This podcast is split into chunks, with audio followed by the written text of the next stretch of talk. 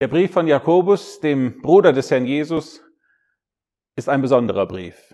Es ist wohl der älteste Brief der Briefe des Neuen Testamentes und Jakobus benutzt eine sehr klare und deutliche Sprache. In den Videos bei Bible Teaching zu diesem Brief sind schon einige Besonderheiten erwähnt und eine weitere soll uns in diesem Video beschäftigen. Jakobus benutzt nämlich häufig Gegensätze, um etwas, das er den Gläubigen deutlich machen möchte, umso klarer verständlich zu machen. Und einige dieser Gegensätze möchte ich gerne aufzeigen und ich lese jeweils den Vers dazu. Manchmal ist es auch mehr als ein Vers und zeige den Gegensatz auf und verbinde dann damit den Appell, den Jakobus für die Gläubigen, die er besonders im Auge hat in seinem Brief, wenn auch der Brief an das ganze irdische Volk, an die zwölf Stämme geht, richtet, dass wir die mitnehmen in unser Leben. Zuerst lese ich aus dem ersten Kapitel aus Vers 2 und Vers 13. Haltet es für lauter Freude, meine Brüder, wenn ihr in mancherlei Prüfungen fallt. Vers 13. Niemand sage, wenn er versucht wird, ich werde von Gott versucht, denn Gott kann nicht versucht werden vom Bösen. Er selbst aber versucht niemand. Prüfung und Versuchung im griechischen Text ein und dasselbe Wort, aber der Zusammenhang macht deutlich, dass es zwei Bedeutungen hat, zwei Dinge meint. Und diese beiden Dinge stehen in einem gewissen Gegensatz zueinander. Zuerst, von Vers 2 an, da geht es um Schwierigkeiten, die von außen auf den Gläubigen zukommen und die ihn in seinem Leben treffen. Schwierigkeiten plant man nicht, die kommen. Man fällt hinein. Und so sagt Jakobus, wenn ihr in mancherlei Prüfungen fallt. Aber was uns wundert, er sagt, achtet es für lauter Freude. Wenn eine Schwierigkeit kommt, freuen wir uns nicht. Wenn eine Schwierigkeit kommt, könnten wir sogar ärgerlich und wütend werden. Aber Jakobus sagt, achtet es für lauter Freude. Hat Jakobus sich denn vertan? Nein, er hat sich nicht vertan. Warum nicht? Er lenkt den Blick von der Schwierigkeit an, als solcher auf das, was das Ergebnis sein kann, wenn eine Schwierigkeit in unserem Leben kommt. Die Schwierigkeit, die fordert uns heraus. Und in der Schwierigkeit wird Ausharren bewirkt. Und dieses Ausharren hat ein vollkommenes Werk. Gott möchte, dass wir lernen in den Schwierigkeiten und er hat ein gutes Ziel vor Augen, so dass wir zur Ruhe kommen bei Gott, dass wir wachsen, geistlich wachsen und dass wir lernen, wenn ich den Herrn Jesus habe, habe ich genug. Dass wir nicht mehr länger denken, wir brauchen noch dieses und jenes, um glücklich zu sein, Nein, das Ergebnis ist, dass wir keinen Mangel haben, weil wir ruhig und glücklich sind in dem Herrn Jesus. Und wenn man diesen Blick so von der Schwierigkeit weg auf das Ergebnis lenkt, dann kann man verstehen, dass Jakobus sagt, achtet es für lauter Freude, meine Brüder, wenn ihr in mancherlei Prüfungen fallt. Nun, in der Prüfung ist es nicht einfach, das weiß Jakobus auch. Deswegen gibt er auch Hilfsmittel an die Hand, zum Beispiel das Gebet. Da kommen wir gleich noch drauf. Doch zuerst der Gegensatz. Versuchungen. Nicht etwas, das von außen kommt, Schwierigkeiten, sondern etwas, das von innen kommt. Was aus den Begierden in uns kommt. Und das ist die Versuchung zum Bösen. Und Jakobus macht völlig klar, die kommt nie von Gott. Sie kommt aus der Begierde in uns. Jakobus geht nicht so weit wie Paulus. Paulus geht noch einen Schritt tiefer. Und er zeigt, dass da in uns die Sünde ist. Und aus dieser Sünde kommen die Begierden. Und den Begierden, wenn man ihnen nachgibt, folgen dann die eigentlichen Sünden, die Taten, die Worte, die Gedanken. Was ist nun der Punkt? Der Punkt ist, wenn die Begierde lockt zur Sünde, dann soll die Begierde nicht empfangen. Paulus sagt es so, wir sind der Sünde gestorben. Wir müssen nicht reagieren. Jakobus drückt es anders aus. Die Begierde soll nicht empfangen, wir sollen ihr nicht nachgeben. Und dann kann es Bewahrung geben, dass wir nicht sündigen. Zwei Dinge. Prüfungen, Schwierigkeiten, die von außen kommen, Versuchungen, die von innen herauskommen zum Bösen. Und der Appell ist, lernt in den Schwierigkeiten, fallt nicht in Sünde, gebt nicht nach, dass die Begierde empfängt, damit ihr zu Gottes Ehre lebt und wandelt. Ja, so dürfen wir widerstehen und dürfen in den Schwierigkeiten des Lebens lernen, dass wir darin Gott gefallen und dass er ein gutes Ziel mit uns im Auge hat. Das Hilfsmittel in den Schwierigkeiten ist das Gebet. Und da malt Jakobus wieder einen Gegensatz. Er sagt, bitte im Glauben, ohne zu zweifeln. Ich lese da auch den Vers, Jakobus 1, Vers 6. Er bitte aber im Glauben, ohne irgend zu zweifeln. Denn der Zweifelnde gleicht einer Meereswoge, die vom Wind bewegt und hin und her getrieben wird. Bitten im Glauben oder zweifeln. Das ist der Gegensatz, der gezeigt wird. Bitten im Glauben heißt, in dem vollen Vertrauen, dass Gott helfen kann und es so machen wird, wie es gut für uns ist, beten. Das ist Bitten im Glauben. Wir wissen nicht immer, wie Gott es tut. Wir sind auch vorsichtig und sagen, tu das oder tu jenes, aber so, wie du willst. Es geht nicht darum, dass wir wissen, was konkret passiert, aber es geht darum, dass wir das Vertrauen haben, dass Gott kann und dass er es gut machen wird. So dürfen wir beten. Und der Zweifelnde, der vertraut halb auf Gott, aber dann sucht er auch Hilfen noch woanders. Er ist wankelmütig, er ist unstet, er ist doppelherzig. Und das ist das Problem. Er vertraut ein bisschen auf Gott, aber dann versucht er sich vielleicht selber zu helfen oder Hilfe bei Menschen oder sonst wo zu finden. Und da sagt Jakobus, das ist nicht richtig. Das vergleicht er mit einer Meereswoge und die wird hin und her bewegt. Da ist keine Festigkeit, da ist keine Ruhe, da ist kein Frieden. Aber wenn wir bitten im Glauben, in diesem Vertrauen auf Gott, dann haben wir Ruhe und Frieden, den Frieden Gottes, der allen Verstand übersteigt. Der wird unsere Herzen und unseren Sinn bewahren. Dazu macht Jakobus Mut.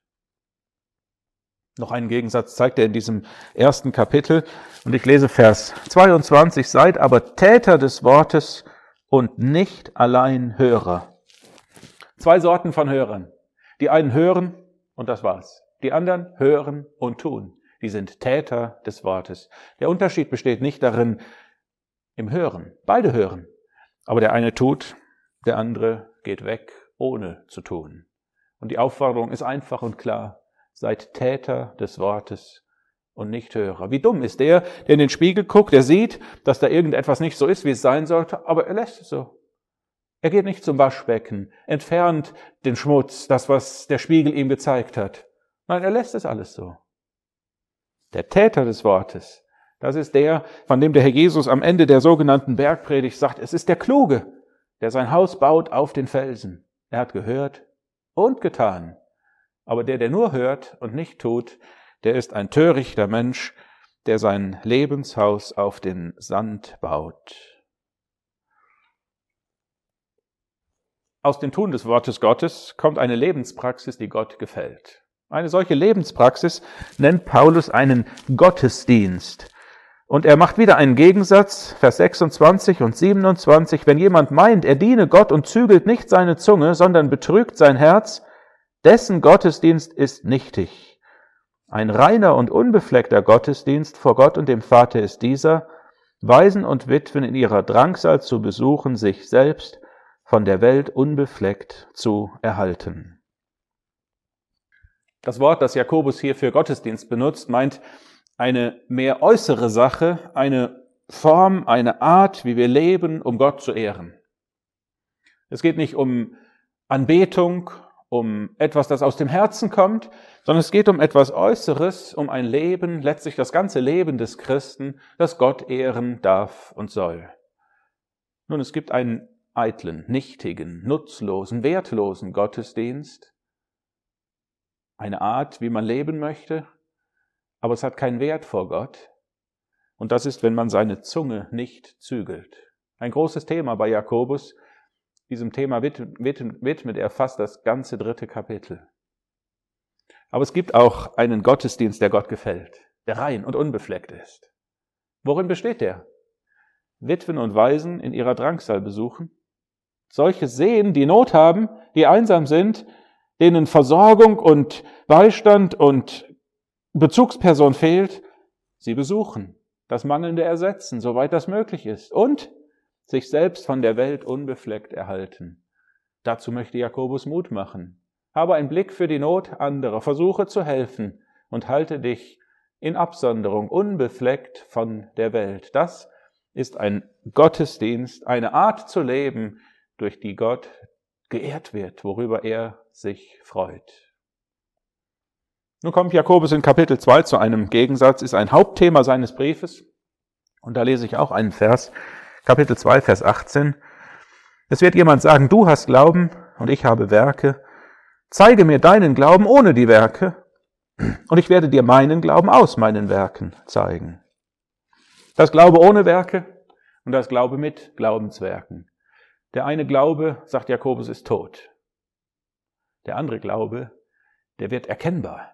Den kann man sehen und er ist in diesem Sinn lebendig. Es geht ja nicht in erster Linie um das, was Gott im Herzen sieht. Gott blickt ja auch ins Herz und wenn er da Glauben sieht, dann nimmt er das an. Hier geht es um einen Glauben und die Frage, ob er sichtbar wird vor den Menschen. Und Glaube, der nur in Worten alleine besteht und sich nicht zeigt, im Leben und den Werken, ist tot. Da kann man von reden, aber da kann man nichts zeigen. Aber Glaube, der sich in Werken zeigt, das ist Glaube, der als echt erkannt wird, auch von den Menschen. Und darum geht es Jakobus, dass der Glaube sichtbar wird und sich als echt erweist im Leben. Und als Beispiel nennt er zwei Personen, die echte Glaubenswerke getan haben. Abraham und Rahab. Abraham, der hatte seinen Sohn geopfert. Und diese Tat, dieses Werk zeigt Liebe zu Gott. Ja, Gott hatte es verhindert. Isaak musste nicht sterben, aber Abraham war bereit, ihn zu geben und bewies damit, dass er in allererster Linie Liebe zu Gott hat und dass das für ihn an erster Stelle stand. Gott sagt das, du hast deinen Sohn mir nicht vorenthalten. Das war kein in den Augen der Menschen gutes Werk, aber es war ein Werk des Glaubens, weil Gott es Abraham gesagt hatte. Und auch das Werk von Rahab war ein Glaubenswerk. Sie nahm die Kundschafter auf, weil sie glaubte, dass Gott seinem Volk den Sieg geben würde. Sie rettete diese Kundschafter und zeigte damit Liebe zum Volk Gottes. Und das sind zwei Merkmale, die Glaubenswerke bis heute haben. Liebe zu Gott und Liebe zum Volk Gottes. Und solche Glaubenswerke wollen wir gerne im Leben zeigen, damit unser Glaube sichtbar wird. Nachdem Jakobus dann viel über die Zunge schreibt, kommt er noch einmal zu einem Gegensatz am Ende von Kapitel 3. Da schreibt er von zwei Arten von Weisheit. Und ich lese auch da den Vers aus Kapitel 3, Vers 15. Dies ist nicht die Weisheit, die von oben herabkommt, sondern eine irdische, sinnliche teuflische. Zuerst nennt er eine Weisheit von oben, vom Himmel, von Gott. Diese Weisheit hat ihren Ursprung in Gott. Sie ist vom Himmel geprägt und sie wurde sichtbar in dem Leben des Herrn Jesus auf der Erde. Er ist sozusagen die Weisheit in Person. Demgegenüber steht die Weisheit von unten. Eine irdische. Sie hat nur diese Erde im Auge, im Blick. Das ist ihre Perspektive, ihre Reichweite. Sie kommt aus dem natürlichen Menschen ohne Gott und sie ist letztlich, hat ihren Ursprung letztlich in Satan. Sie ist eine teuflische Weisheit. Jakobus möchte Mut machen, dass wir die Weisheit von oben zeigen. Dann wird es auch kein Neid und Streit unter Gläubigen geben. Wenn diese irdische Weisheit des natürlichen Menschen, die ihren Ursprung in Satan hat, tätig wird, dann gibt es Neid und Streit auch unter Gläubigen. Aber wenn die Weisheit von oben wirkt, dann ist sie erstens rein. Sie ist aber auch friedsam. Sie lässt sich etwas sagen, folgsam. Sie ist voll Barmherzigkeit. Was für ein herrliches Leben, wenn wir diese Weisheit auch im Leben sichtbar machen. Ein Gegensatz, ziemlich krass, kommt in Kapitel 4. Jakobus verdeutlicht das auch mit einem überaus krassen Beispiel, nämlich mit dem Beispiel der Ehebrecherinnen. Und er sagt, seht mal, es gibt zwei Freundschaften. Und die eine Freundschaft ist im Blick auf das andere Verhältnis Feindschaft. Ich lese zuerst diese Verse auch in Jakobus 4, Vers 4. Wisst ihr nicht, dass die Freundschaft der Welt Feindschaft gegen Gott ist? Ja, wer ein Freund der Welt sein will, stellt sich als Feind Gottes dar. Wenn ein Gläubiger Freund der Welt sein will, dann verliert er nicht den grundsätzlichen Frieden mit Gott, aber er stellt sich da als Feind Gottes. Wir lernen hier ein Entweder-Oder gibt's nicht. Und man muss sich bewusst und entschieden auf eine Seite stellen. Seine Entscheidung treffen. Freund der Welt oder Freund Gottes. Die Entscheidung sollte nicht so schwer sein. Wenn wir daran denken, wie die Welt dem Herrn Jesus gegenübergetreten ist, dann fällt uns die Entscheidung leichter. Wir wollen uns auf Gottes Seite stellen. Wir wollen uns ihm nahen, wir wollen uns ihm unterwerfen, dem Teufel widerstehen und so ein glückliches Leben leben. Zum Schluss möchte ich noch einen Gegensatz zeigen aus Kapitel 5. Jakobus spricht von der Ankunft des Herrn und er zeigt zwei Folgen dieser Ankunft. Die eine Folge ist für die Ungläubigen Elend und Gericht. Die andere Folge für die Gläubigen ist Erhöhung, ist Rettung, ist Heil, ist Freude. Was für ein Gegensatz. Ein Gegensatz im Blick auf die Zukunft. Ich lese auch da den Vers. Jakobus schreibt an die Gläubigen, an die Brüder, habt nun Geduld, Brüder, bis zur Ankunft des Herrn. Geduld brauchen wir in der Gegenwart. Und wenn dann der Herr Jesus kommt, dann wird er uns aus allen Schwierigkeiten herausnehmen und er wird uns in die ewige Freude bringen. Die Ankunft des Herrn bedeutet Elend und Gericht für die Ungläubigen, aber sie bedeutet Belohnung und Herrlichkeit für die Glaubenden. Im Blick auf die Geduld zeigt Jakobus drei Dinge. Erstens, wie lange brauchen wir Geduld? Ja, bis zur Ankunft des Herrn. Wir warten auf die Entrückung. Bald kommt er und holt uns zu sich in die Herrlichkeit. Und dann nimmt sozusagen diese Ankunft des Herrn ihren Anfang. Es kommt dann die Gerichtszeit, die sieben Jahre Drangsal, und dann kommt er sichtbar auf die Erde. Geduld, so lange bis er kommt, um uns zu sich zu nehmen. Zweitens, wie soll sich diese Geduld denn zeigen? Dazu gibt Jakobus auch eine ganz klare Antwort. Befestigt eure Herzen. Seufzt nicht gegeneinander. Siehe, der Richter steht vor der Tür. Blickt auf ihn, übergebt ihm die Sachen und nehmt euch solche, die vor euch Geduld hatten, zum Beispiel. Drittens zeigt Jakobus auch, in welchen Umständen Geduld nötig ist. Und diese Umstände, das sind Schwierigkeiten, in denen man, in die man kommen kann. Ob durch die äußere Lebenssituation oder ob durch den Glauben an den Herrn Jesus, für den wir vielleicht verachtet, verspottet, ausgelacht werden. Das sind Umstände, in denen es Geduld braucht. Aber bald kommt der Augenblick, wo der Herr Jesus kommt. Und dann werden wir feststellen, die Geduld lohnt sich auf jeden Fall.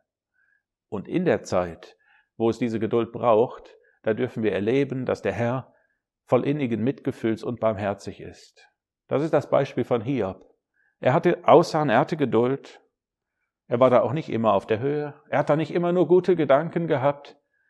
Aber er hat erlebt, wie der Herr voll innigen Mitgefühls und barmherzig ist und wie er ihn zu einem großartigen Ende gebracht hat. Einige Gegensätze im Jakobusbrief. Vielleicht findest du noch mehr.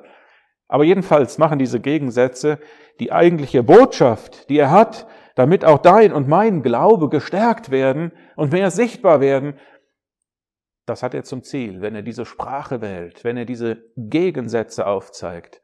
Und er macht uns ziemlich krass und ziemlich klar den guten Weg deutlich, und den wollen wir gerne gehen, auch ermutigt durch diese Botschaft im Jakobusbrief.